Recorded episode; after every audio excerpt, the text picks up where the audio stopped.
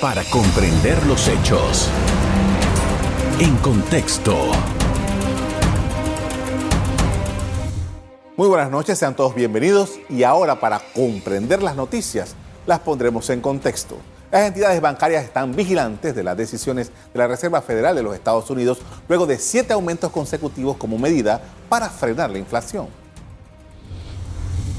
El superintendente de bancos de Panamá, Amaury Castillo, informó que en el 2023 los bancos de la localidad harán ajustes en sus tasas de interés.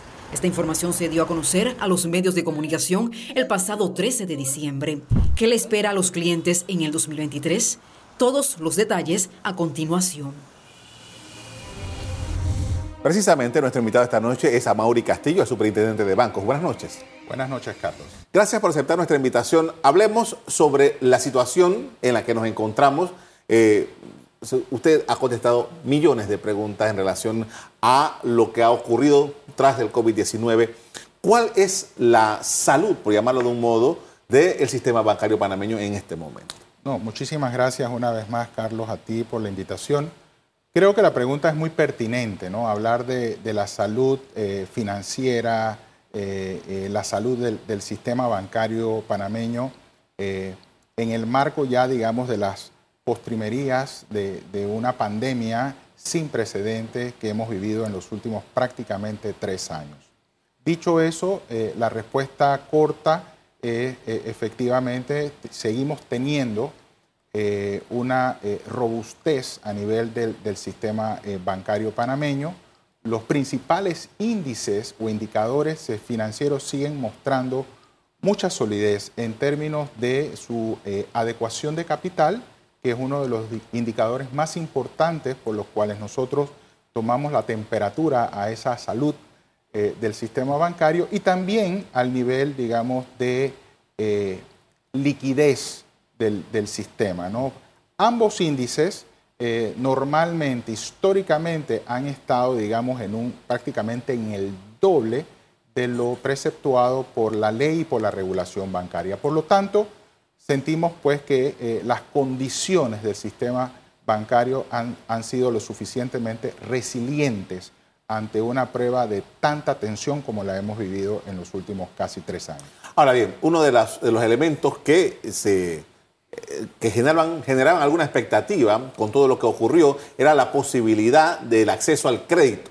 El crédito, eh, entiendo que las cifras son importantes, de nuevos créditos para impulsar esto que eh, hemos estado repitiendo con mucha, con mucha mm, periodicidad, que es la recuperación económica.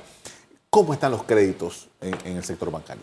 mira, eh, en efecto, la dinámica del sistema bancario va básicamente enfocada a acompañar a la economía en cuanto a su crecimiento y desarrollo.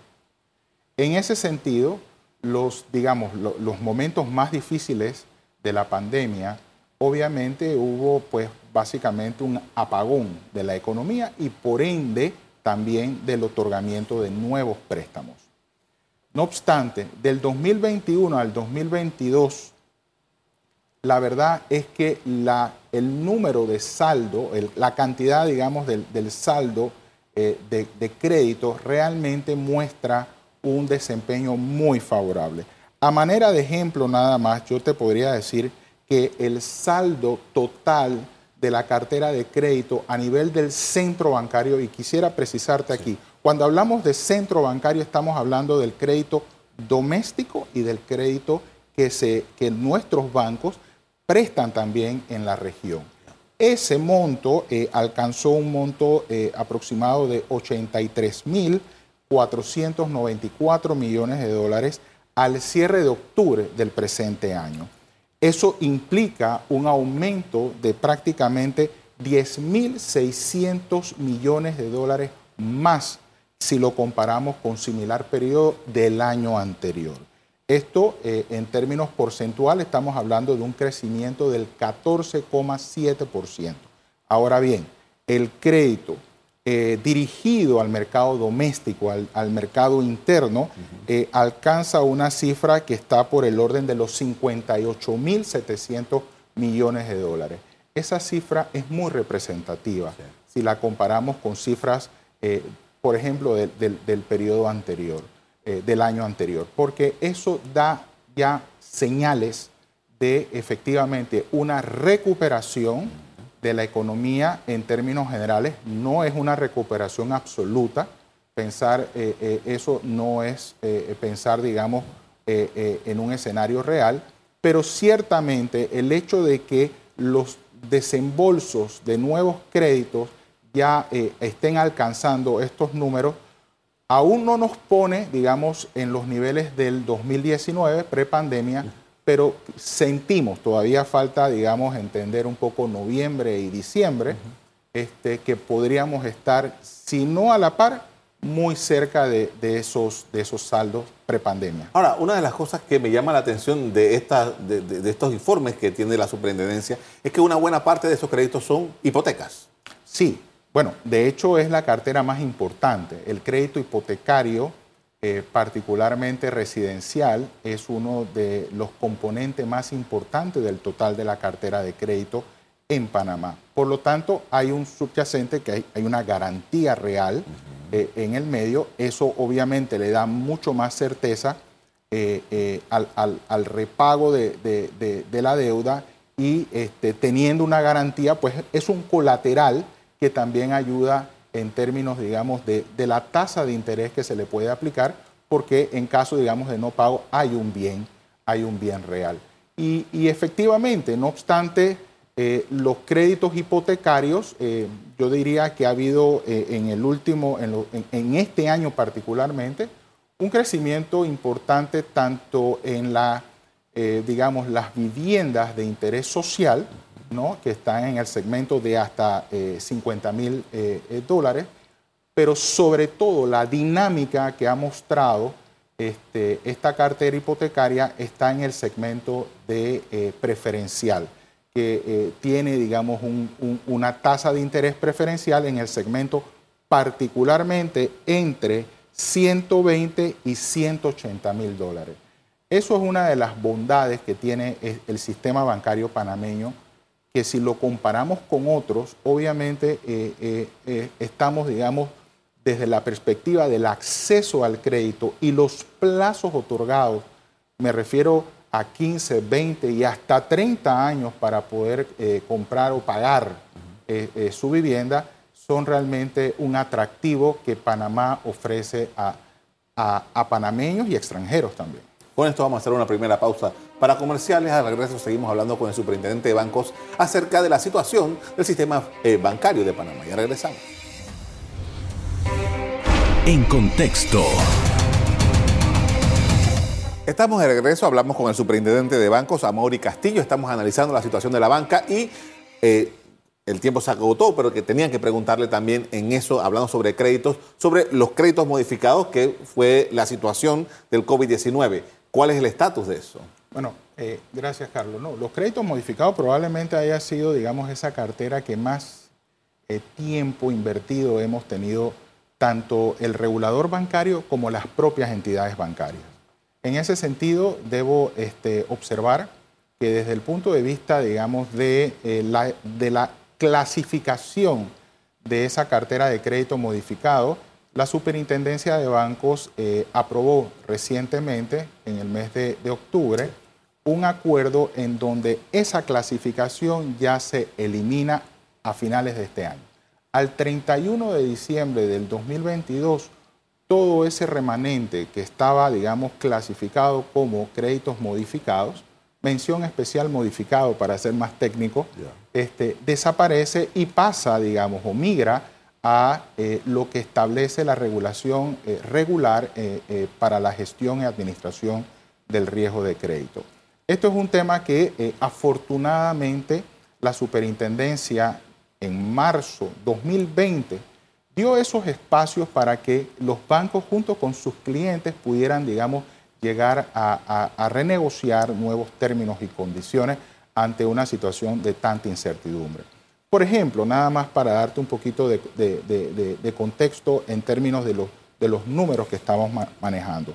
Al mes de, eh, octubre, eh, habían poco más o menos eh, alrededor de 2.600 millones de dólares, es decir, saldo de cartera modificada, lo que representaba alrededor de unos 102 mil operaciones de crédito.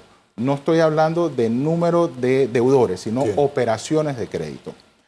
Y como siempre hemos comentado en, cada eh, foro que tenemos oportunidad, esto es una historia en desarrollo. Entonces, al mes de noviembre ya los bancos nos están reportando alrededor de 1.600 millones de dólares de créditos modificados. Esto es una disminución de aproximadamente mil millones de dólares. Y el número de operaciones de crédito que me están reportando a final, a finalizando, digamos, el mes de noviembre, está por el orden de los 71 mil operaciones de crédito. Por supuesto que esto da mucha tranquilidad en términos, digamos, de los montos que en algún momento representaron los créditos modificados eh, eh, a inicios de pandemia, por ejemplo.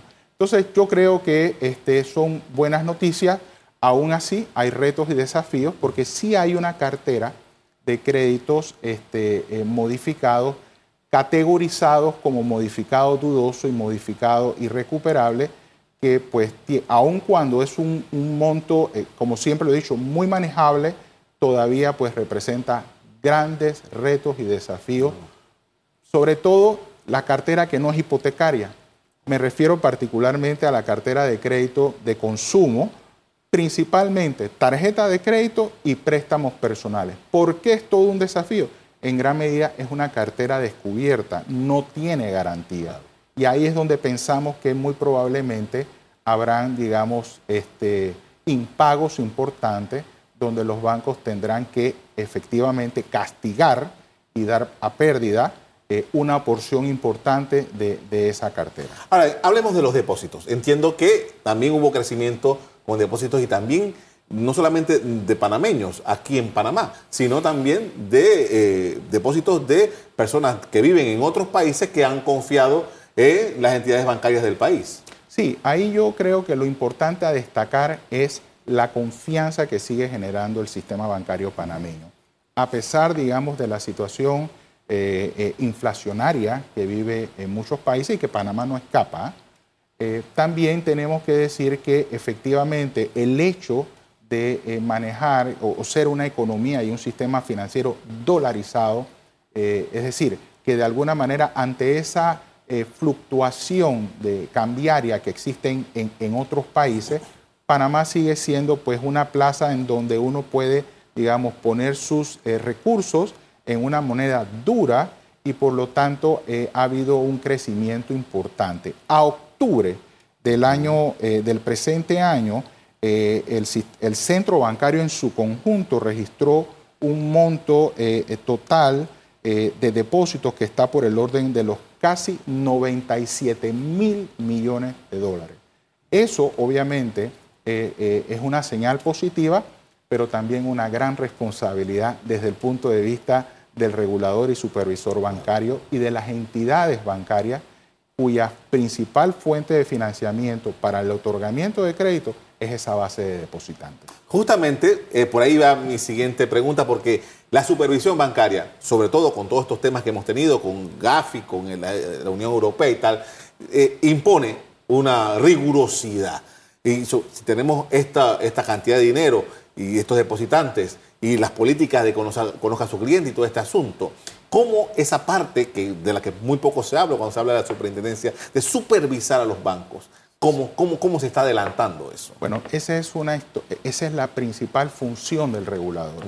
Y para eso, eh, la superintendencia que está el próximo año eh, eh, para cumplir sus primeros 25 años de trayectoria institucional como superintendencia de banco, realiza una este, función de supervisión muy profesional, con personal altamente calificado, con, eh, eh, hoy día estamos en un proceso también de transformación tecnológica que nos permita una eh, supervisión bancaria más efectiva, por un lado, y más eficiente por el otro lado.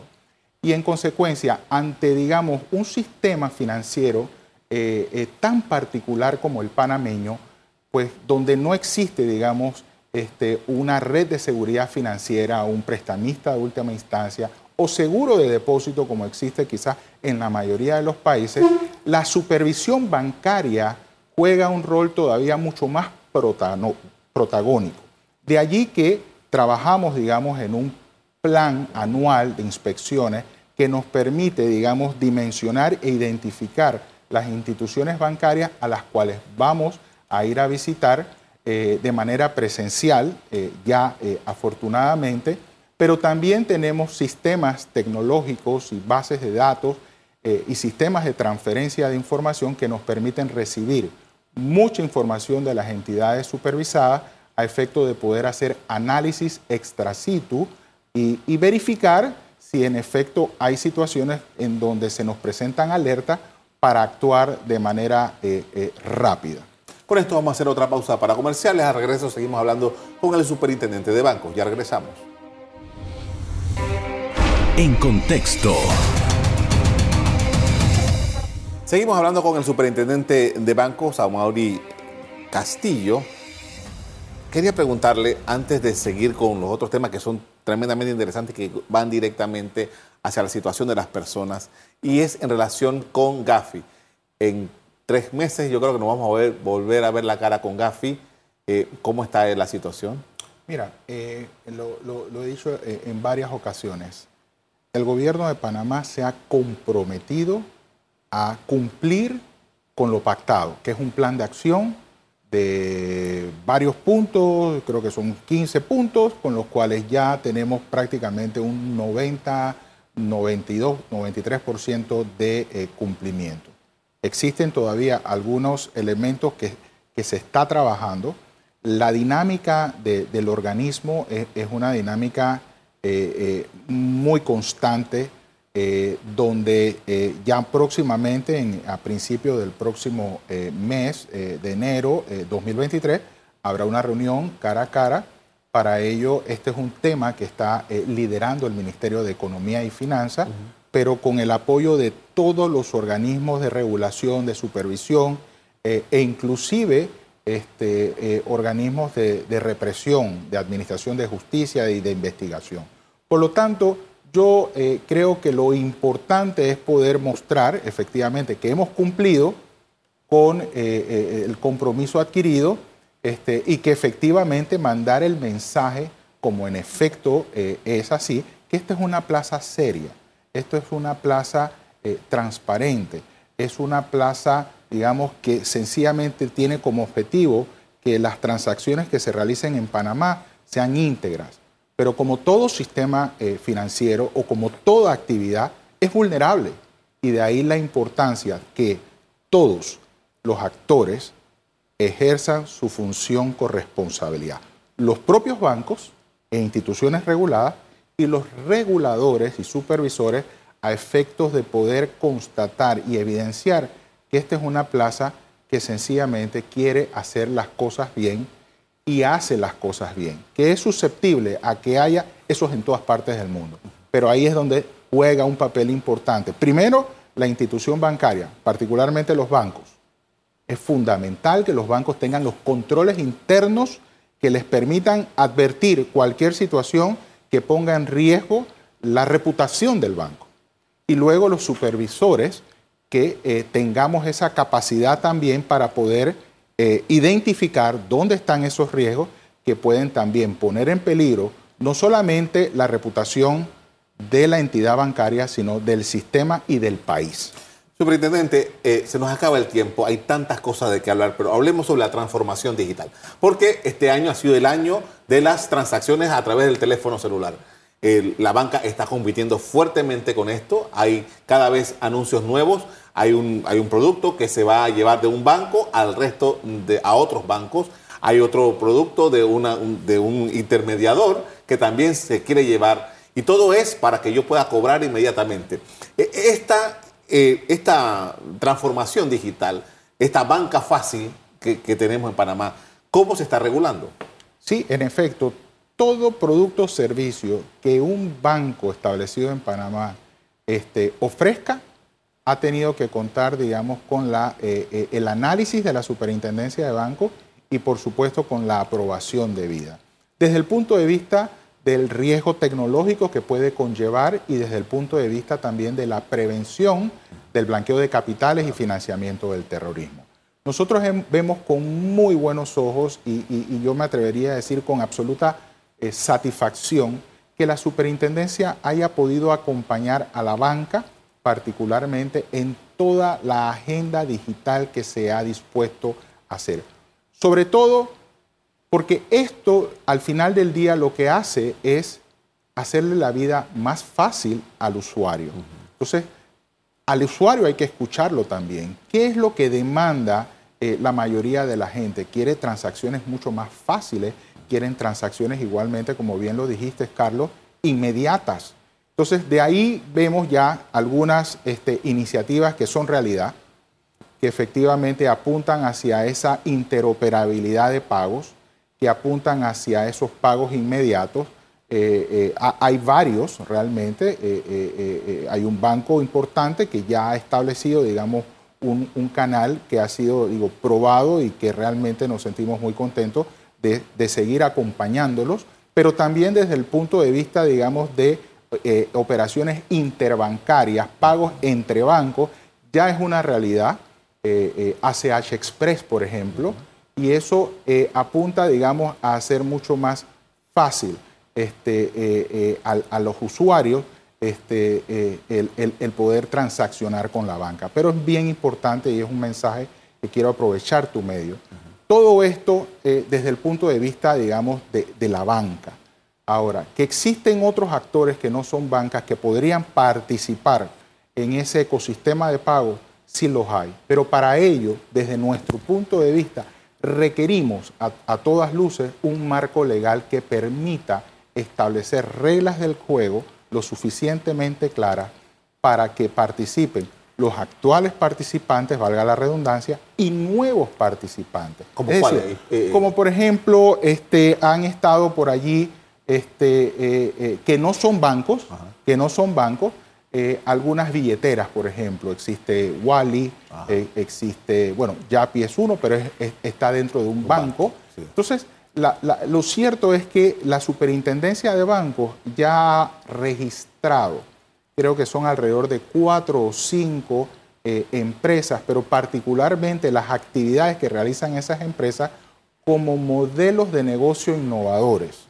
Entonces, efectivamente, ¿qué es lo que quiere una superintendencia, un regulador bancario? Es que los fondos que se les confían a estas empresas con nuevos modelos de negocio innovadores estén a buen recaudo. Es decir, que no nos ocurra lo que ha ocurrido en otras jurisdicciones, en, otras plazas, donde la gente, pues sin mayor eh, análisis, este, eh, un buen día eh, la empresa este, levanta tola, como se dice, y, los dineros desaparecen. Ciertamente esto es únicamente con la finalidad de eh, generar, digamos, pagos.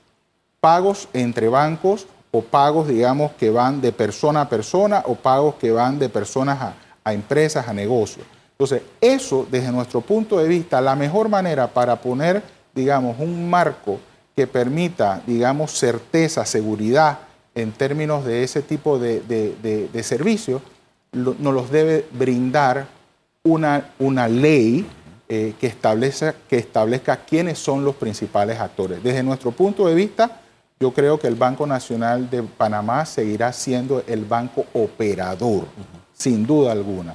Tenemos obviamente a los actores conocidos, los bancos principalmente, pero queremos también la participación de otros actores, de nuevos actores. O ponemos así, si yo hago un titular ahora, la superintendencia prefiere que haya una, eh, una ley para normar todos estos pagos. Así es, porque es que nosotros tenemos facultad hoy día sobre los bancos, claro. productos y servicios. Si no son bancos, no hay facultad de parte de la superintendencia, pero de ninguna otra autoridad. Entonces es un tema que está, como quien dice, suelto, este, eh, sin el amparo de un regulador y un supervisor idóneo. Entiendo. Ahora, esto, ¿qué pasa en Panamá? Cada vez hay más personas y a veces, a veces si estoy alrededor de una, me da la impresión de que hay mucha gente usando estos sistemas, pero realmente cuánto ha crecido y cuánto eh, estamos nosotros lejos o cerca de dejar el dinero en efectivo. Bueno, eh, es un tema cultural.